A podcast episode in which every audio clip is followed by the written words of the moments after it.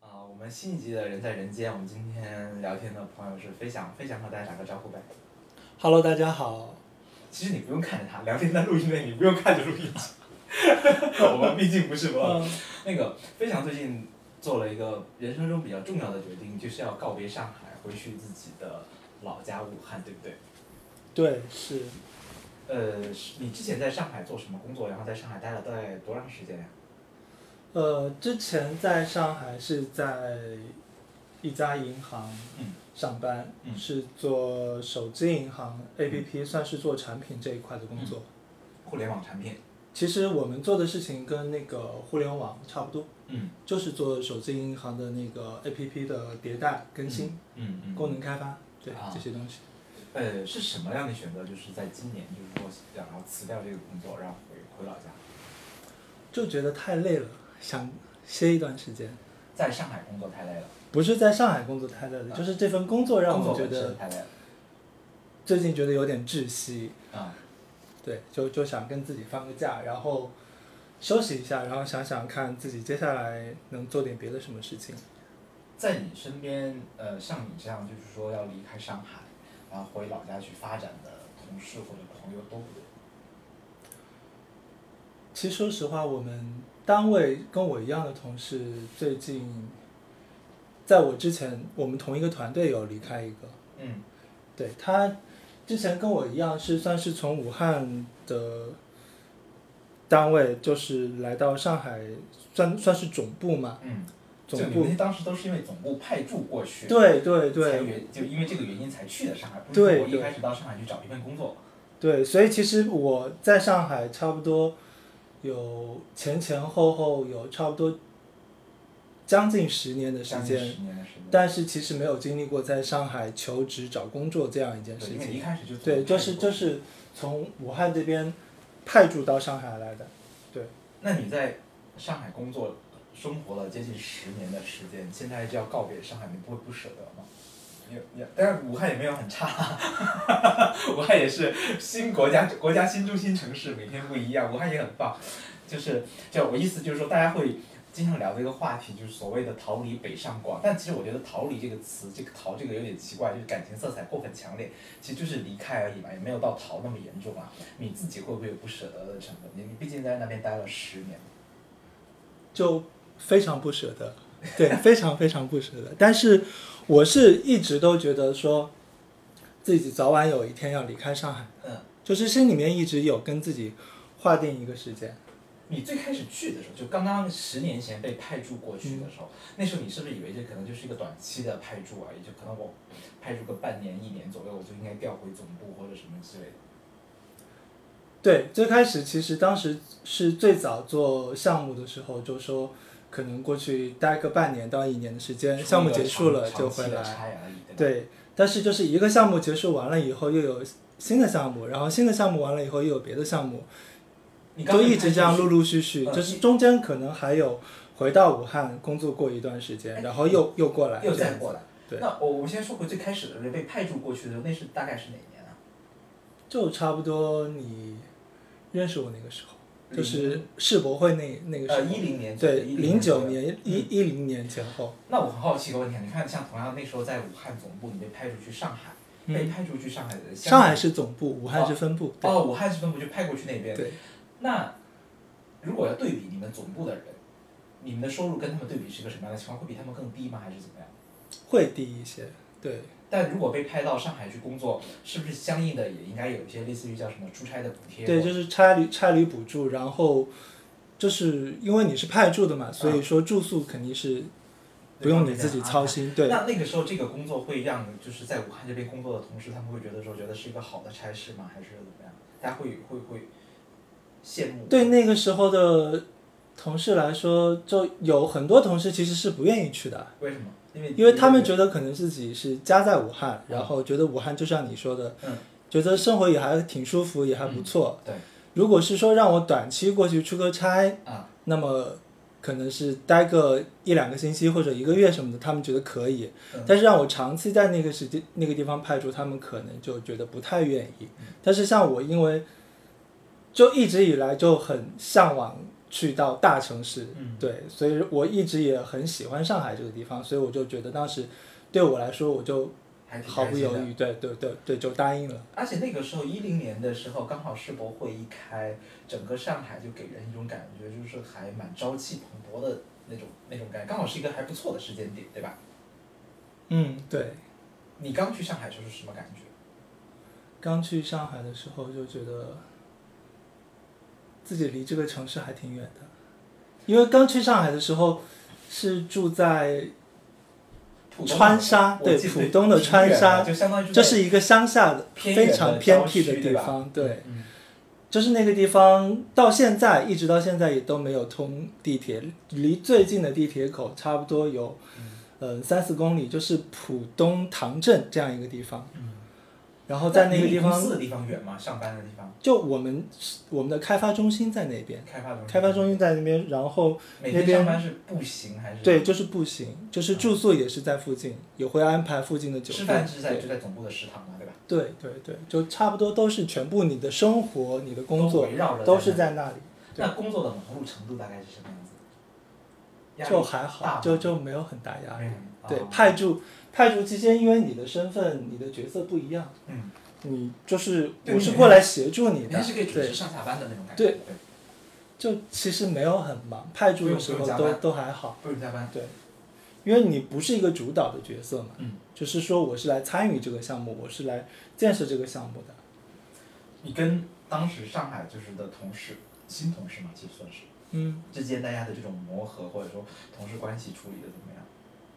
他他们也是以外地人居多，还是说上海本地的都有都都有。其实像我们是算是一个，呃，也算是国国营单位了，对、嗯对，嗯国营单位，所以其实里面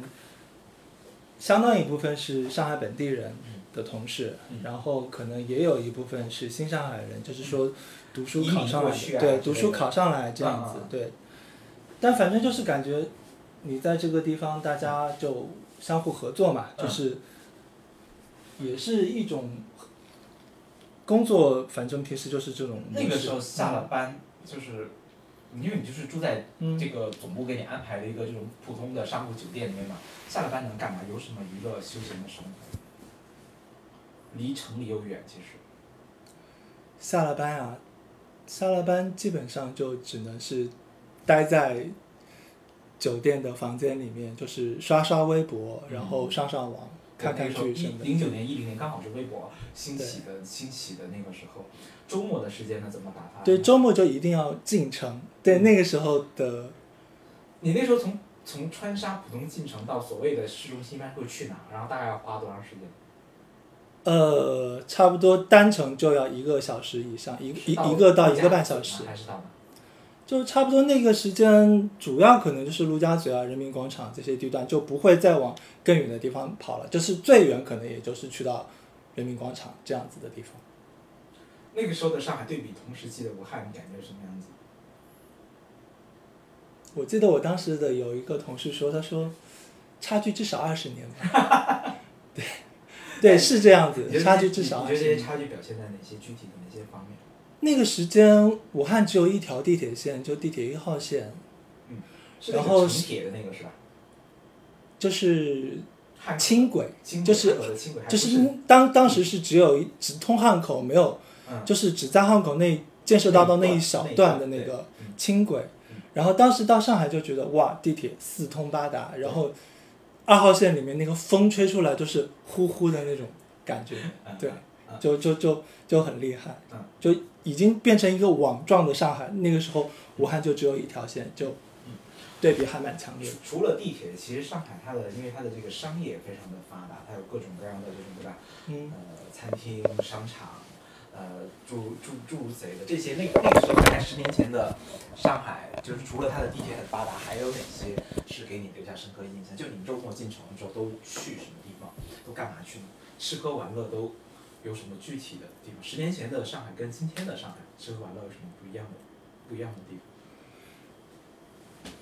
呃，我觉得那个时候。可能就是新鲜吧，整个来到一个城市就全部都是新鲜感，嗯包括你去全家、去罗森这便利店这种业态也好，包括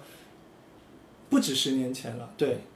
包括你去那个什么那个时候的 H&M、Zara 这些东西，那时候都在都是武别的汉，城市还都是没都有是武汉没有的，对，这些对啊东西全部都是武汉不没有像的，今天大家已经对他们的存在非常习以为常。对，优衣库包括这种。啊，是对，就就全部武汉都是没有的，就觉得上海是一个商业高度发达，然后物质充充分丰富的一个地方。嗯。那那个时候你去上海那边，大概大家有会不会有不适应的地方？就是，毕竟那时候是你工作上其实并没有太多生活不上适生活应，更多是对生活工作上其实就是日常按部就班的做好你分内的一些事情，嗯但生活上的话，主要是吃吧，嗯饮食、就是从武汉那样一个中部，嗯然后偏辣湖北口感就是口味偏重，就是嗯我妈做菜就是重油重咸，是然后喜欢什么东西都放辣椒的那种。嗯到了上海就觉得特别不适应，然后什么东西很都甜嘛啊都很甜，嗯对，然后口味又偏清淡，就觉得特别不能适应。差不多花了至少有半年到不止半年，可能有差不多一年的时间才，才嗯把慢慢自己的这个饮食上面能口味的东西适应接受过来。对，但本身上海它的这种各种饮食的餐厅本来也非常的丰富，嗯，呃，你们也不见得说每每每天都要吃上海本地口味的这种，对吧？但你会花很多的时间去打卡那种不同的上海那种餐厅什么的，因为我因为我发现好像生活在上海的朋友就特别喜欢做这种事情。比其起实刚开始北是京那，个美其食实刚开始荒漠十年以前并没有，嗯因为十年以前刚过来，第一个当时嗯在这边并没有收入认是不是识也不允许，对不对？呃，对，收入我记得那个时候印象很深，就是我们同事来去吃，当时正火的是那个什么新香烩，嗯，还有后味，就是这种新疆川会菜。是啊川菜，对，就是川这种川菜，在当时的上海是很火的，嗯，然后当时还要大排队的那种，就是去找这样的店去吃。但你说那个时候其实不流行什么网红店啊什么的，所以其实大家其实平时出来吃吃饭什么的，可能就是普通的餐馆，有的时候什么吉野家呀这种也、也会去吃，嗯就不会特意是说我一定要找个网红店去打卡嗯。只要你可能有的时候跟同事嘛嗯，一起聚餐，可能会去吃个什么餐馆，什么俏江南这种，嗯那也是少数的时候。臭江南也很贵吧？那个时候，十年前的俏江南不便宜吧？啊，因为店少嘛，我记得。对我其实一般这我种不是商务宴请才会去吃。对就是基本上就是和同事领导一起去吃，就是会挑这种就比较稍微环境好一点的，然后就去吃嘛。然后我记得当时在那个浦东正大广场的八楼嗯那个俏江南嗯，它是你必须要提前定位，而且它的那个江景位，你是必须要消费达到它的一个门槛，嗯，才可以坐在那对里你才可以去做那个地方，而且它要单独收服务费嗯。就对于当时十年前的我来说，就觉得做哇，这些都是就是就是没有见过的一些东西嗯，嗯就就就就觉得这嗯嗯。你大概在那边待多长时间之后，开始心态上开始有一个转变，觉得说我已经是一个在上海工作的人了。就那时候你可能时间一长，你其实我觉得渐渐是不是会渐渐忘记自己其实最开始这份工作其实是在武汉武汉工作被派驻到那边。其实真正的也就是到待了五六年以后，嗯，因为其实就是你前面大概长达五六年的时间都以为自己是在出差的那种感觉，对不对？对，其实前面我我和大部分你身边嗯那些其他在上海工作的同学、朋友，可能情况不太一样，因为我的身份就一直在早期都是借调，嗯借调在总部这边工作，所以我是平时每个月会回一次武汉的那种，所以基本上当时就觉得自己在这个地方就身份就只是一个过客。嗯就一直觉得自己只是一个过客，就长时间的可能在这个地方，我到了什么中秋、国庆，嗯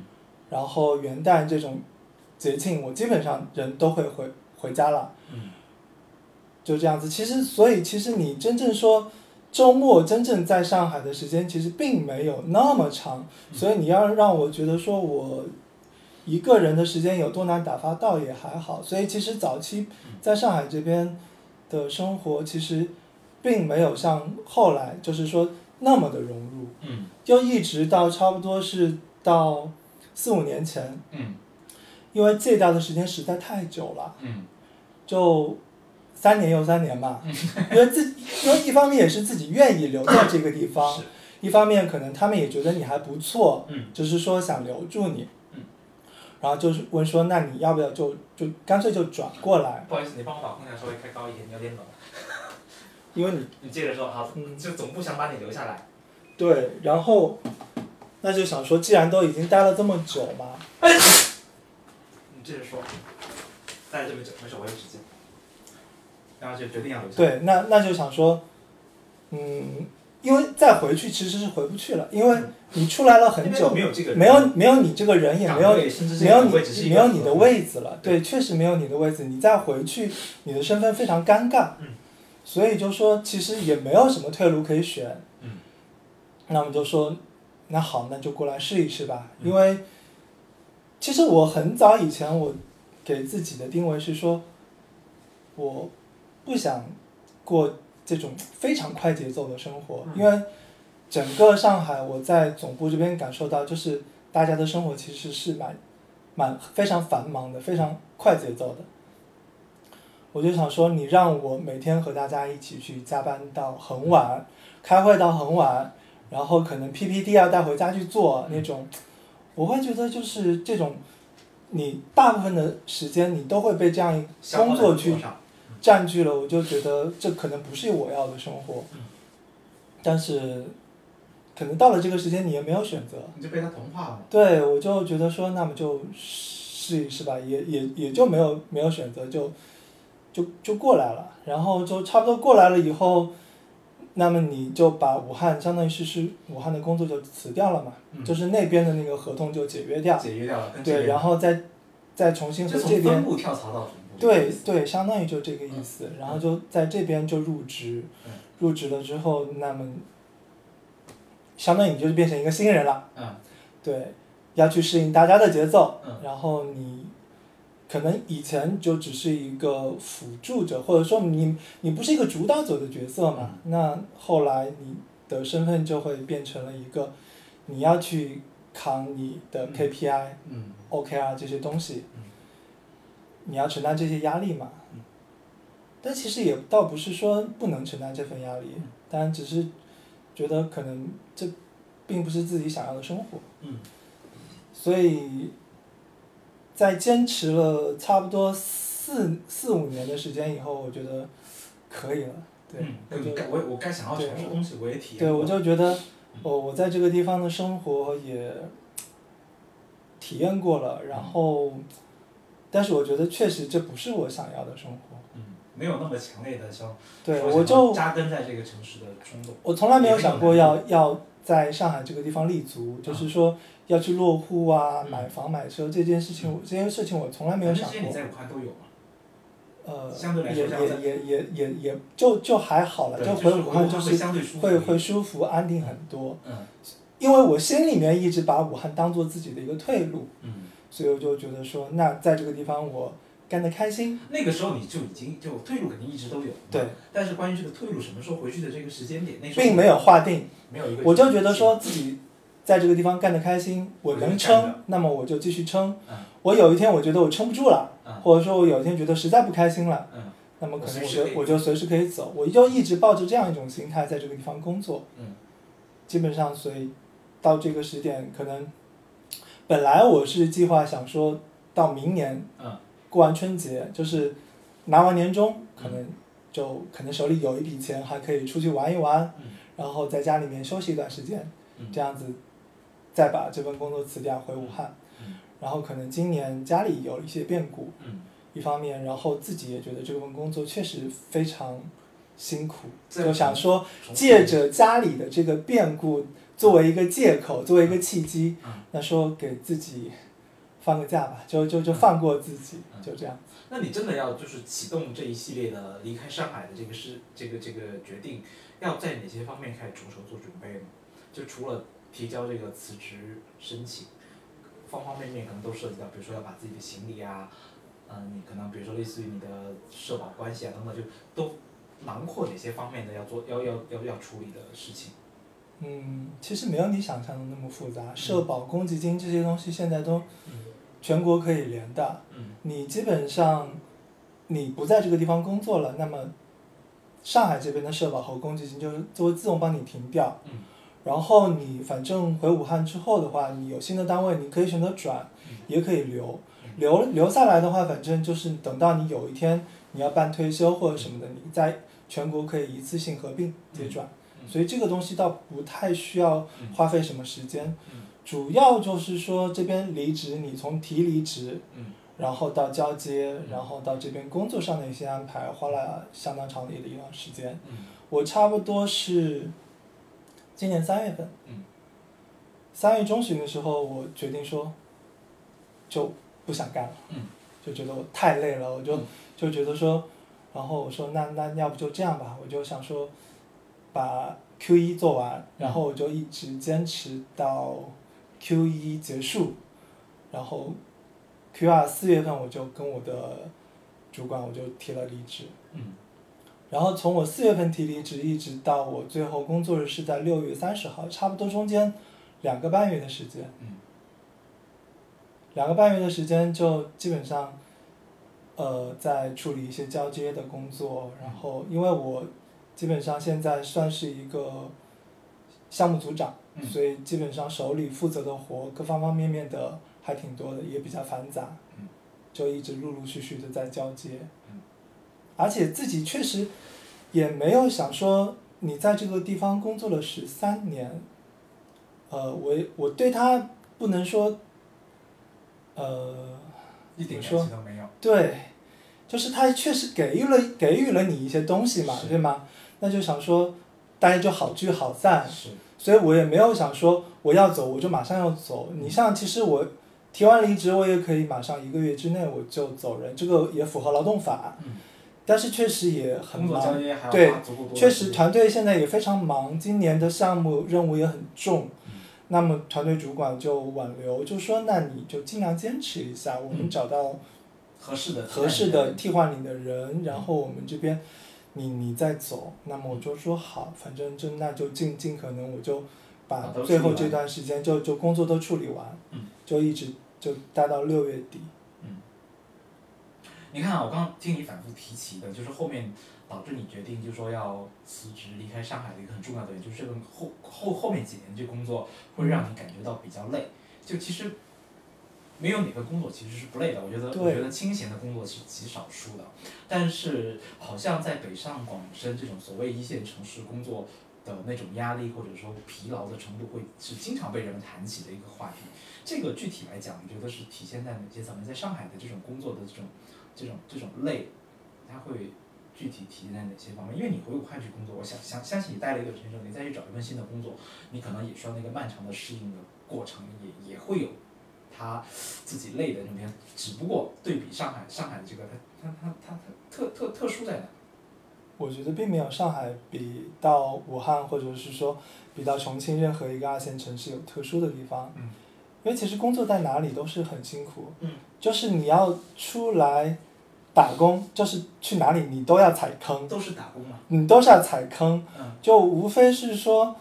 呃，你在这个地方工作，你的付出嗯和你所期待的回报是不是对等的？嗯就说的不好听一点，就是说，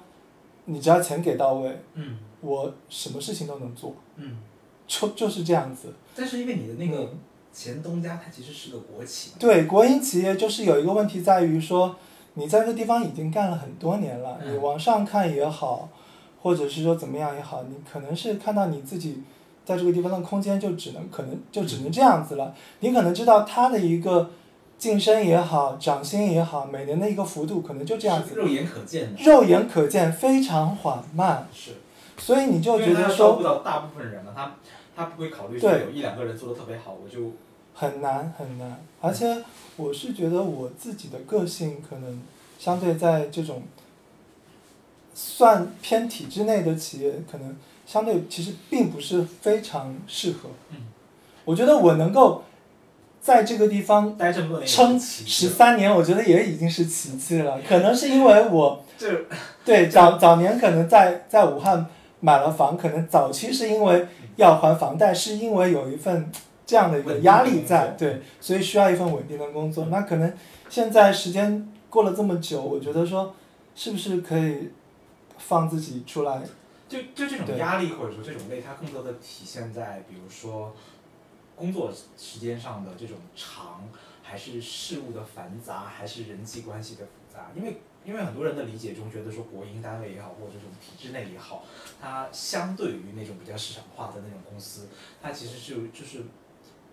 摸鱼的空间可能更大，因为它轻易它它没办法把你辞掉，然后它就有点点像吃大锅饭的感觉。那那你你所说的它这种国营的公司或者单位，它的它的累和压力，具体更具体一一点的表现层面是什么？其实并不是你说的，嗯我我们这样这样子的那个单位，其实嗯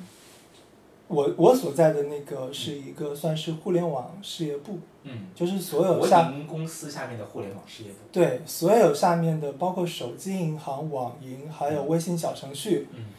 这些全部都是放在这样的一个事业部去做。嗯但其实它的运作就是想努力往那种市场上的那种互联网公司去靠拢，嗯就是说快速迭代。嗯那么就是，所以其实它是尽量在往市场化去运作，它的节奏是是比较快的。就跟互联网就公司差不多嘛。但是呢，它它这个平台，它这个属性就是国企就就还是一个国营它的企业，它的资源支撑所以它的跟不那上嗯个上层的管理的思路也好，跟不上管理的领导也好，其实还是国营的那那那一那套一套那一套思套路东西，包括你的那种层层的审批，各个部门之间，就是可能有的时候大家互相要甩锅，嗯互相要推活，因为这个在在一个很大的这种国营企业里面就非常常见，嗯这种事情就会导致你的内耗确实是比较严重下。面你要干做活一个事下面情，干活的人会比较惨，对不对？对，你要做一个事情，可能是今天这个甲领导说要做成这个样子，嗯明天乙领导说要做成对另外一个样子，嗯后天可能丙领导哎换、我换了对新的你丙看你领看导在，互对联，网公司里面，像这种事情，呃，甲领导呃跟两个领导嗯之间不同的这种意见和想法什么之类的，都安排给下面人去做了。互联网公司的那个套路是我提出这个需求嘛，对吧？嗯然后我们就根据那个递给开发，我们就排这个顺序做。它返就算它是返工也好，它是算这个工作量的。那你们是也是同样是计算到这个工作量的绩效里面去吗？还是怎么样？就我们把这个东西推导重来，再做一遍，这个是怎么算呢？还是就是算啊按还是按固定的算，还是按我们也是要算工作量的，因为我们也是按照 Q 一、Q 二这样季度去考核的嘛。嗯嗯所以你可能 Q 一做了你甲领导要做的事情，嗯然后可能到了 Q 二嗯，乙领导就把它彻底推翻掉，对然后就是说这个东西我们不上了，嗯对，不能做，或者是说到了 Q 二突然监管告诉你说这个东西不能上，嗯，那你可能这个项目可能才做到一半，可能快要收尾了的时候，嗯告诉你说这个项目就不能上嗯，因为我们有很多时候是要面临像银监啊这种监管嗯，的一些，压力，随时会有一些突然的一些变化，啊你你要这去个创伤的东西随时去根根据他的来调整。政策去调整的，所以也有这样的一些风险在。我我我我理解是不是就你这个工作本身它是有有自己这个行业相关的一个一个一个一个壁垒存在，就是它也也不会轻易的有外面市场上的人跳槽到你们这里来，然后你们又跳槽出去，就这种的人人员之间的这种流动是一个比较强的一个流动的状态，还是市场流动，嗯我们这个地方其实就是一个互联网事业部，嗯它前身我的同事有从小米嗯跳槽过来的，也有一些互金公司跳槽过来的嗯，都会有。然后我们这边的同事，因为最近两年反正部门内部变动频繁嘛，嗯可能早期大家想说从互联网来这样的国营单位，他们就觉得想说舒坦从一个对他们就是想上岸，嗯就是大家觉得说这样的单位至少相对稳定嘛，嗯然后可能是说觉得退出机制没有那么强，嗯，但其实我们去年裁员了三分之一。三分之一是一个非常大的数字哎。对，对我我们去年是，但是不是以裁员的名义去裁员，你知道吗？啊就各是种变相的叫手段优化啊人员优化，人员优化嘛，对减就是员增效嘛，对，因为领导要控成本，嗯然后因为去年疫情嘛，嗯也是因为疫情，大家整整个普遍的效益都不是太好，嗯然后又加上换了新的领导，就是为了控制成本，嗯所以去年一年算是我过得最辛苦的一年，因为人手不够，但是项目照样要嗯活做没，有少，啊活并没有可能要少求还多了。对，所以整个去年就非常累，基本上我去年一周要工作五十五到六十个小时，就非常夸张。虽然没有到九九六，但是也是九八五了，平均下来就其实也很厉害。对，也也是很累。那那跳槽出去的人多吗？多，就差不多。我在最近这段时间，有人每周都会有人过去办离职，因为其实我们这个部门也有好几百号人，嗯，对，所以其实最近人员变动频挺挺频繁。去年嘛，就只能是说，因为疫情，大家克制都没了有动自己的那个想要流动的想法，嗯整个就是在今年过完春节，可能拿完年终之后就，就大家可能陆续就还是会有就人活跃了。就走，嗯对，就这样你自己在那里待这么长时间，你自己为什么没有任何一次想过想要跳出去的有呀。时机？之前都你那那些都对是什么样的岗位，或者什么样的机会吧？呃，之前也有，就是说听到一些其他的同事去到别的一些公司，嗯然后就说那你要不要也一起过去，嗯或者是说自己也有投过简历，但是呢，反正就是相比较而言，自己最终还是没有下定决心要走。可能就是综合考虑吧，方方面面。出的钱价位还不到。 对性价比，性价比，因为就是我还是回到我刚刚说的，就觉得说去哪里其实都有一个磨合和踩坑的过程，就是这样子。而且本身上海的这个互联网企业好像感觉也确实，大家之前一直会说上海的互联网企业太少了，就做不起来。这两年还可以它呀除，了有啊拼多多了，有拼多多，有那个携程，对不对？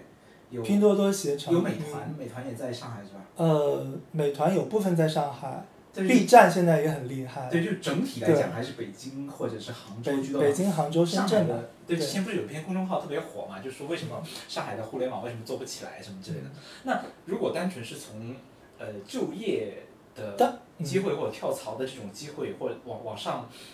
呃往上跳或不不不能说往下跳，往上跳的这个机会，你觉得上海的整整体的就业环境是什么样子？工作的机会多吗？机会肯定是多的，嗯嗯，但是其实还是要看你所处的行业，嗯你所做的事情。就像你刚刚说的，整个互联网行业在上海这两年确实比以前是要好一些了，就是多了说拼多多对对多了拼 多多，对，然后那个包括你叫什么字节，嗯，字节也就也分在布上海分布对。之类的，也在上海有开嗯开了相当的一部分业务嗯，但是对于我们来讲的话，其实你还是一个金融系的，嗯所以其实行业和行业之间有壁垒。你嗯就像我之前也有投过携程的简历，但是携程并没有给我回复，嗯，因为我看到他有看过看翻阅过我的记录，但是他没有给我回复，所以他我可知能道需要也是要各种旅行、旅游行业相关背景，而不是金融背景的人。对，就是行业和行业之间中还是有壁垒，所以其实并不是说你那么容易说你想跳就能跳。包括前两年，其实互金公司比较繁荣嘛，嗯但是因为监管的原因，基本上现在陆续关的也差不多了，嗯，所以其实就还是要看你自己。我觉得我可能就还是觉得想要一个怎么说？就还是跟这个金融业相关的这种。对，就是还是做自己相对擅长的事擅长情吧。就就你的观察讲，你觉得上海它的这种就业的机会以哪种哪哪一种的行业门类的居多？因为金融业很发达，这个是大家都知道的。上海这种银行啊、外贸啊、外资企业啊这种会比较比比较多一点。整体而言，你觉得在上海找工作工作机会都偏向于哪些方面比较多一些？像北京，大家互联网这种就很多，然后北京乱七八糟的创业公司、文化传媒什么这这种的相对比较多。那上海呢，就据你的观察，上海是什么样子？其实我并没有太了解，或者你身边的人，或上者上你海看你身边的人，我只能关注到我身边的这些朋友。嗯那他们都是在什么样的公司里面居多，或者是从事的其实岗这位两年真的是，呃，互联网的一些企业，包括一些在线教育啊什么的。嗯嗯这样一些企业就蛮多的，嗯然后教育今年毕业，对，因为我身边有朋友，就是也差不多嗯陆续这两年有去了一些互联网的企业，什么在线教育平台、嗯这样的一些地方陆续跳槽。呃，你刚去上海的时候是住在那个浦东遥远的乡下嘛，后来就进城了，对吧？嗯，大概在那个地方差不多待了有至少两到三年，两两到三年都是住在那个酒店里面嘛，差不多是啊就同一个地方、同一个区域，同一个房因为你对吧不会，因为有做过不同的 项目， ？OK 啊 OK，不同的项目对接都是不同的部门，那么不同的部门它可能是安排的不同嗯的不同的酒店或怎么样，但是那个地方乡下可可能就就就其中就那几对，就就就就那几家，就那台几的家，工作人对员都对你都是熟脸了，那对对对，什么时候就是是开始就是自己租房子，然后就开始定下来？就差不多是四年多以前啊吧，就是把武汉那边的工作解约掉，到上海这嗯就边这边入职。入职了。入职了之后的话，就自己租房子嘛，那时候还是住先先开始还是住浦东那浦东那边对不对？啊并没有，因为我入职了就已经是在入职的我过来们长宁区我们这边的办公就是常点就固定是在长宁区，啊，对，就固定在长宁的话，所以之前就基本上都会住到浦东嗯浦西这边来。从遥远的浦东开始搬到长宁这边相对比较繁华一点的地方，感觉有什么变化？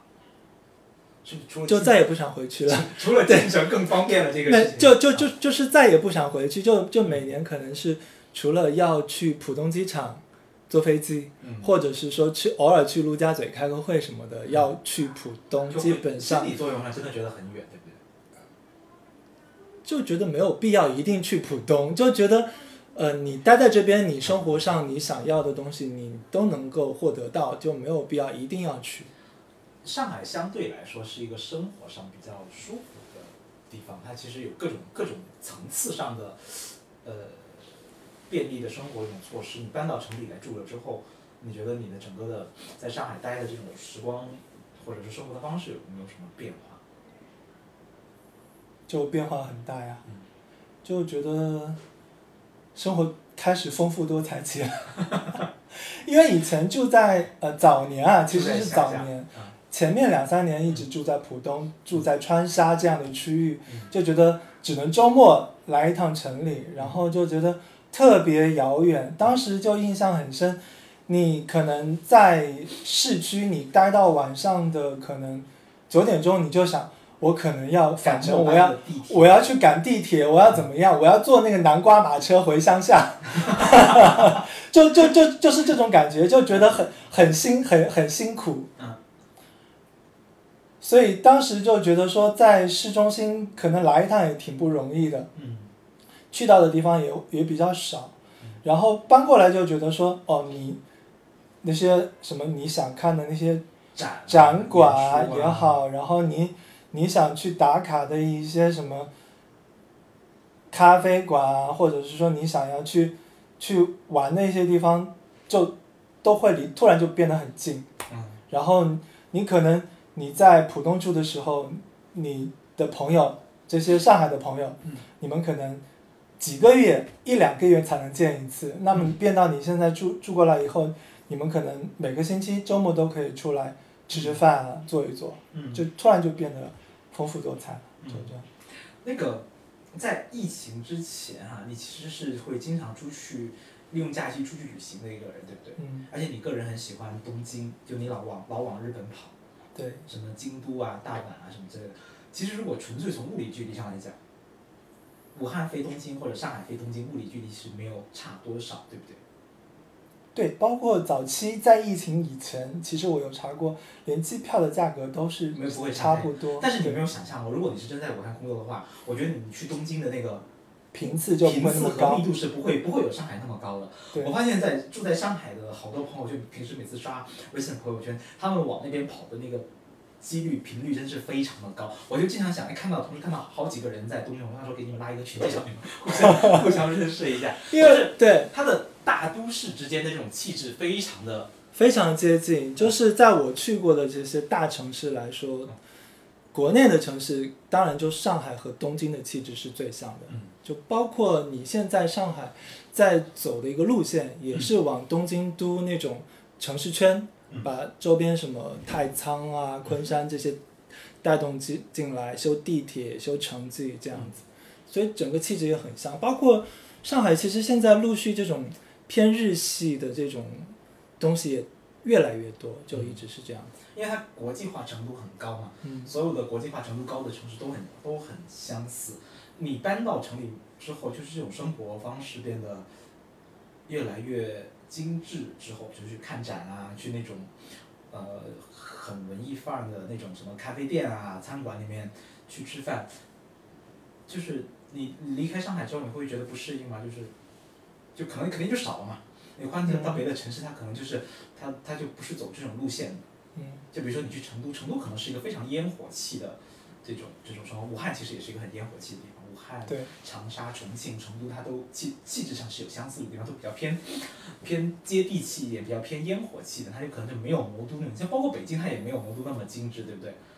呃北京其实有，但是少。北京因为就是很我分散，对，就是我我我有时候我刷朋友圈看我上海的朋友，他们会发呃龙美术馆，呃、嗯西岸艺术中艺心术中心啊，还有那个，呃，叫什么世博园那边的一一一些类似的一些艺术就生差不多都在那个黄浦滨江和徐汇滨江那一带，就是以前的世博园那一意，或带者。像 K 十一那样在咖啡馆里面养一头小猪什么这种这种类似于这种偏装住呃装置艺术感的这这这种这种的，我觉就得只跟有北京只有只有在上海跟你知道北吧京 SKP 有对，我觉点得像， SKP 学他的，我觉得只有在上海这种地方才会有这么。但 SKP 更厉害，我觉得是你说的是 SKP S。南边的那个、那个、那个、那个新区、南区那块儿。但是就是你回去武汉之后，这种东西相对就会少了嘛。你中间会有你，你觉得回去之后会有这个不适应的过程吗？我觉得重点的适应的东西不在于这一块，因为这些东西，是我一个觉得只是点缀。锦上添花的，它不是生活中的必需品。嗯嗯我觉得重点你要去适应的是，呃，你可能在这个城市生活了，可能差不多十年，你的生活方式上的一些东西，嗯可能你，嗯，一包括这个城市的秩序感，嗯，因为你知道武汉就是一个相对没有什么秩更序是感，化的一个地方，没有什么秩序感的对一个地。因为它太大方了，嘛对嗯，然后再包括你可能，嗯，平时你生活日常的一些消费习惯，嗯，可能还是会需要一点时间去适应，但是这个不重要，我觉得。工作呢？工作这个是比较重要的一个。对，工。作比较重要的就是说，你毕竟在上海这个地方的话，大家整个沟通的效率，嗯，还是相对比较高的，我觉得。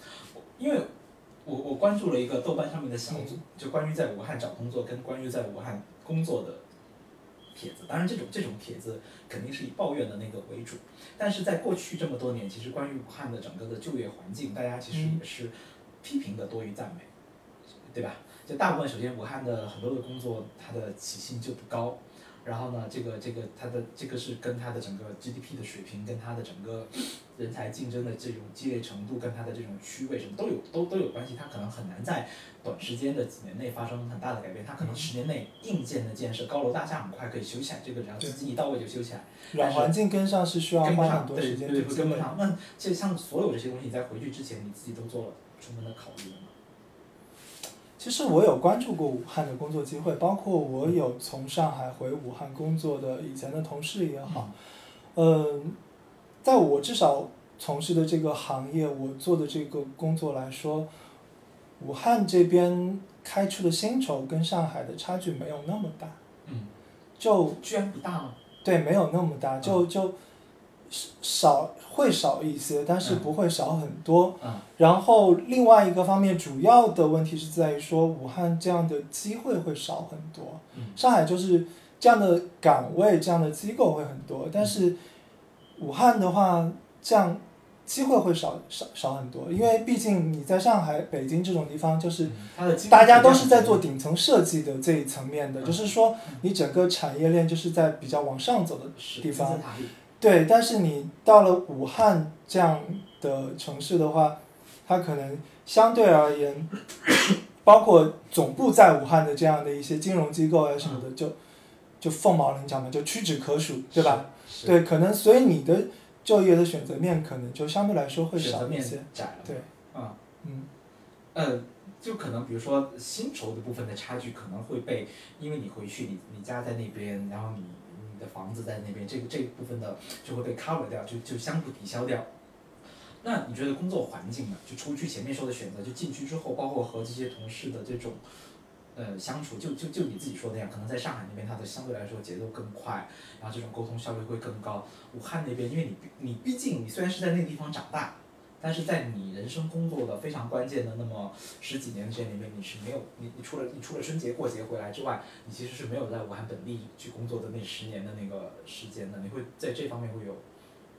任何的担心吗？而且其实从某种意义上讲，你回本地工作，呃，未见得哈，我觉得未见得说，因为你在外地的这个工作经验，你回来就就就就变成一个优势，不一定。有时候你你你可能回去老家工作，反而是变成一个往下去迁就的东西，不见得说你跳到一个更高的一个岗位，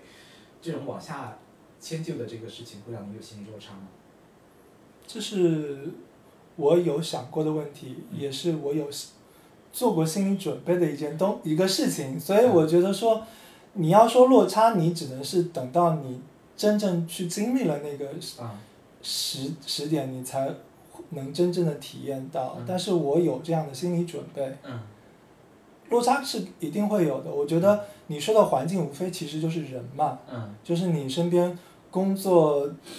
环境，你所接触的那些人，大家的工作方式嗯，包括在上海这边，可能大家更多是做事情，嗯就是呃，在做人方面呢，其实也会有，但是就是相对来说的话，大家的沟通的效率会好一点嗯。但是可能你去到武汉这种地方的话，嗯，就我以前的经验啊，嗯在原原工作单位的经验，可能特特别又本来我前东家就是算是体制内的单位嘛，嗯确实是说你在做事情，只是其中一方面，你可能要花相当一部分的精力去做人，嗯，处理人际打理关系，好你和你领导的关系非常重要，嗯我觉得是。但可能我就是觉得自己在这个方面不擅长，所以我当时就觉得说，那好，反正我就来上海，我就嗯就不要在武汉去嗯去，就就有点累心跟大家去争来争去这些东西。当时也是基于这样的原因。哎，除了回武汉找工作之外，会考虑类似于像什么创业或什么之类这这些方向的，有这方面的考虑吗？没有，我从来没有想过要创业，就你会觉得那个地方的环境不适合，还是你自己本人不适合往上我自己本人不适合。我觉得我不是一个很有野心的人，嗯对我我喜欢相对按部就班的生活。嗯，你看像呃，我我我们这一这一波人哈、就比起我们父辈，可能会更多的多了一些，就是在二十出头的时候到这种大城市里面去工作这样的一个机会。但是因为在大城市里面，特别是所谓的一线城市里面要扎根下来，其实是个很有难度的事情，就会通常面临这种所谓什么三十五岁被辞退啊，要考虑回去，要考虑退路这种事情，你会给他们可能面临同样困境的人一些什么样的分享一些你个人的一些看法，就到什么时候是一个合适的可以往回退、往回走的一个时间点。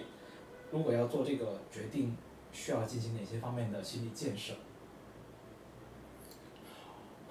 我觉得我没有这个能力给大家你 一可以个分享你自己的、那个。呃，我本身我自己就是一个很丧的人，我是觉 得说，真的，你工作这件事情啊对于绝大部分人来说嗯，它的意义其实就是为了生活，嗯就是为了你有一份收入。嗯可能大部分时间你没有办法是说完成你说什么自我实现也好，或者是说什么嗯人生理想也好，那些东西，就可能大部分人这一辈子都都实现不了嗯这，件事情。所以要接受自己我作为觉一得个普通人这件事情。对，所以我觉得说，既然就你只是为了生活嘛，嗯那就是说为了挣钱，嗯嗯，反正你自己选择好一个你觉得还可以的行业，嗯然后你尽量在这个行业之内，你反正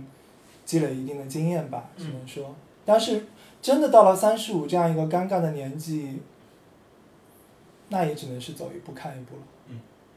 人际关系呢？嗯你在你前面的十几年认识的好多的朋友，可能都是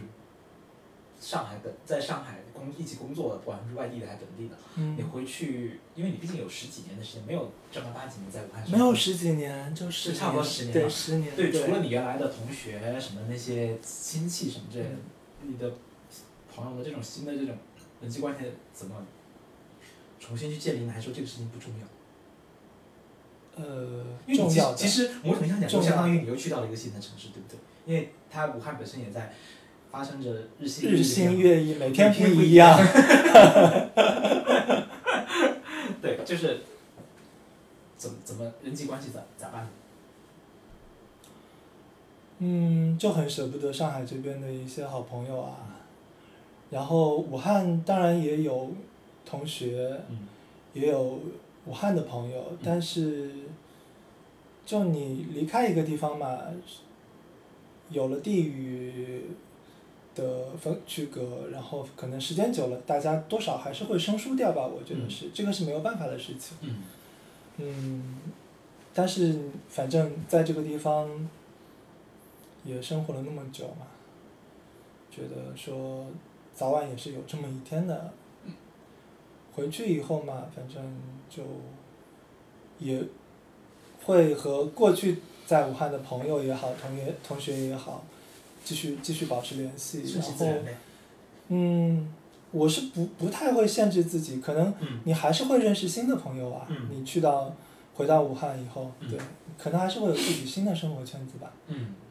这就顺其自然。对，嗯，呃，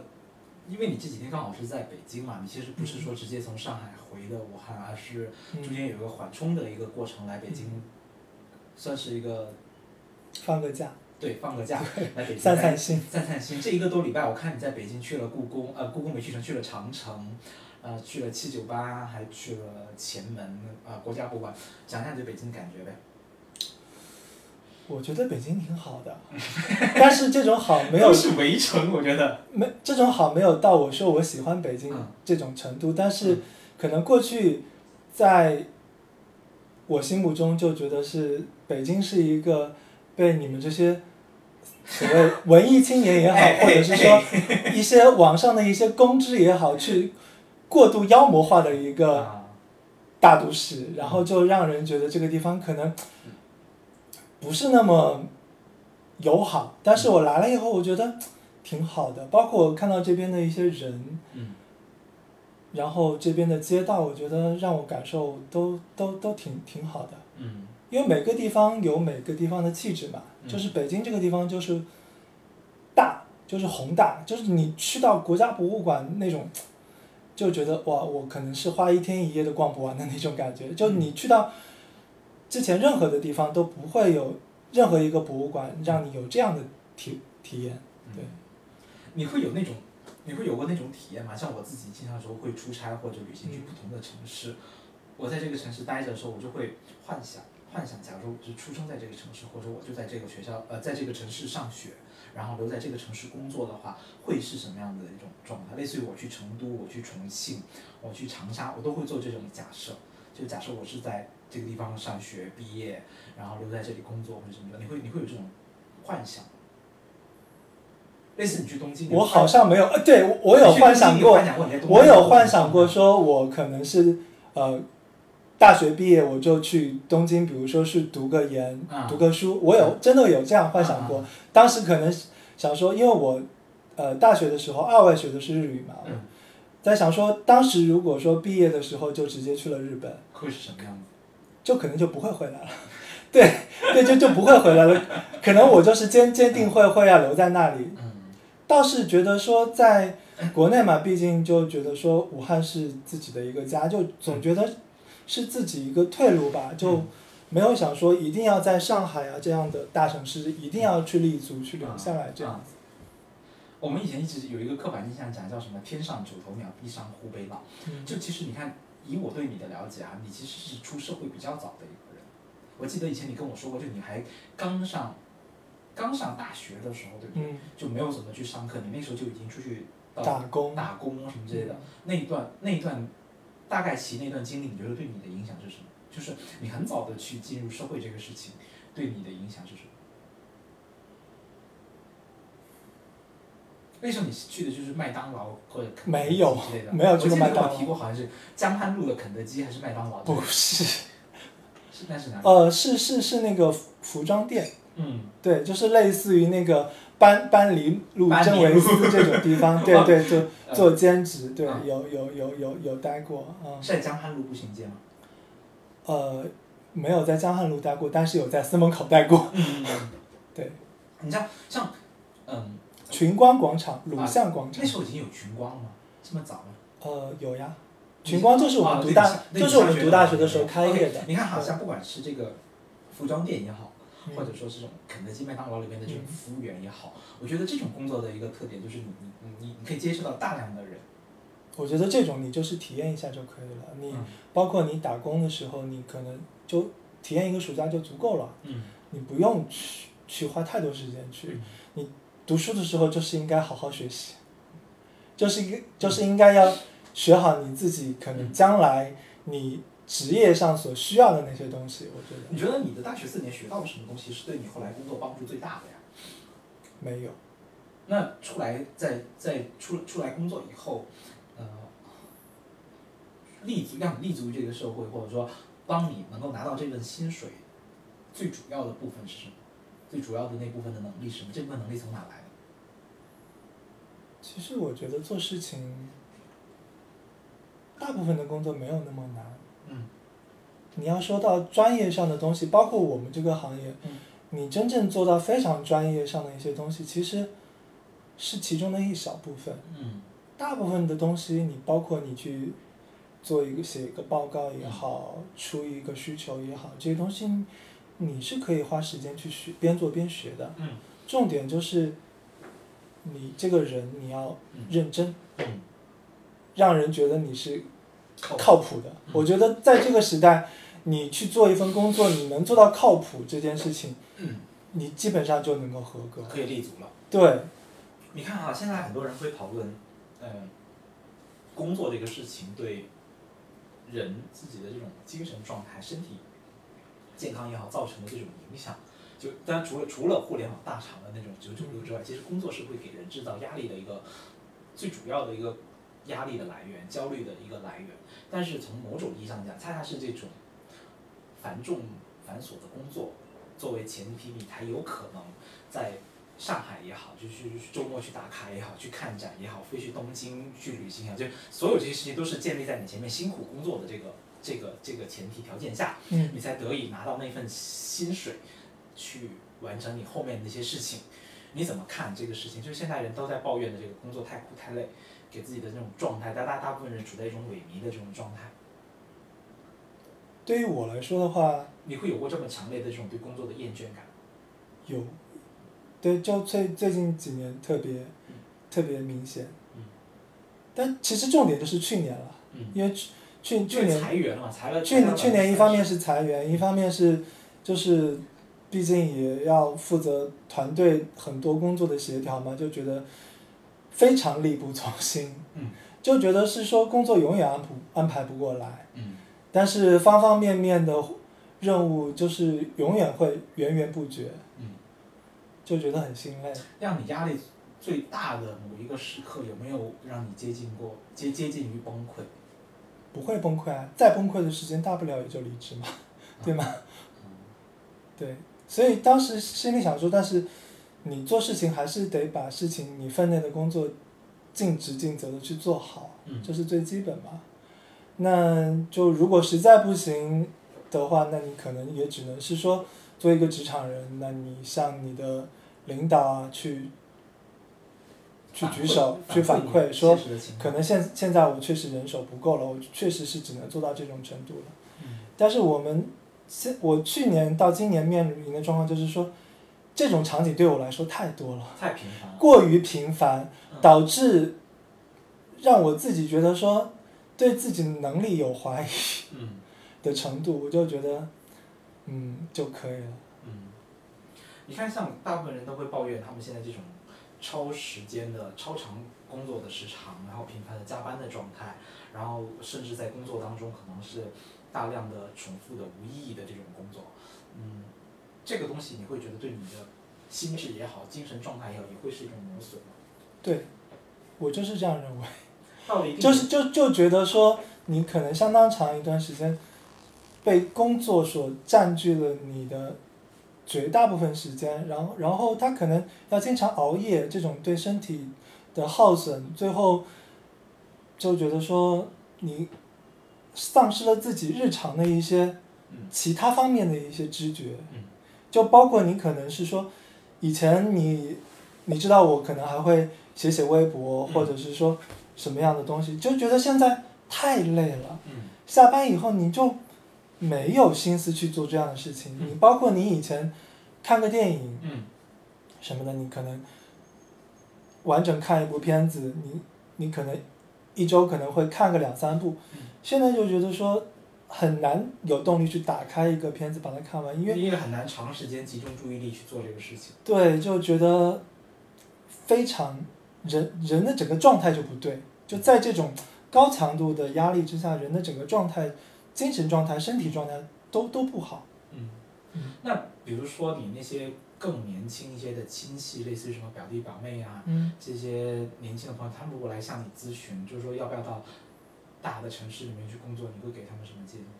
去去去就还是去，啊！我以为你要对骂脏话，就大城市 就算一定冒冒着一这么定冒着这么对大的压力也是要去嘛，也应该对，去一嘛定是给你要开拓眼界是很必要的，我觉得是嗯大城市能给你的东西，跟你在老家你所能看到、所能接收到的一些东西是是不一样的，嗯很多东西是只能你来到大城市，你才能够经历的一些东西吧，我觉得，假如说哈，假如说现在有一个嗯新的工作机会在你的面前，它可能是北京、是深圳或者杭州嗯这样的，或者广州这样的这种城市，嗯，你你会考虑再去吗？不太会，我就是一直觉得想回到武汉，就是因为我觉得养老的心态，有有一点啦，嗯就觉得说已已经不想再迁徙了，嗯因为你知道我前两天在家里面收拾行李，哇，嗯就那个打包的过程非常痛苦。啊，你知道，如果说你在大城市，你可能要经常面面临搬家搬家这样的一件事情，嗯嗯你经历多了，真真的觉得这个是非常痛苦的一个事情。嗯就觉得如果能在一个地方安定下来的话，就你见识过就可以了。嗯除非是说你出去，它能够给你很很大，或者说很多你你很想要得到的就东是西有吧。更大的平台，，对更多的机会，但这个得那个诱惑得足够多才对，行，诱惑得足够大。嗯但是像对于我来说，我的心态一直是没有那么大的野心。嗯我觉得我来到大城市，我就是觉得我，就像你刚刚说的，我每周工作五十到六十个小时，可能就是我付出的代价，我换了一张门票，嗯就是一张游乐场的门票。嗯我觉得我就是抱着我在这个游乐场，反正我待一待，我玩一玩，看一看，我可能就玩到我觉得说还没 累了就该回家了，对，但是我觉得我现在没有玩 够，但是我又可能是因为一我觉得有些点疲倦对感家家里的一些原因，嗯或者是说嗯客观上的一些原因，可能我不得不把自己，就是你说的那个要养老，或者是说嗯的时限给提前了，嗯就这样子。嗯可能我原本计划是说，可能要待到四十岁，或者是说再晚一点回去都可以，嗯但是现在可能就是这个时间得不得不提前。嗯，你是过两天就呃就回去武汉了是吧？对，啊，呃，过两天先去天津，前然两后天从再天津玩一回下再来。回武汉，好吧？那我们回头武汉见。嗯，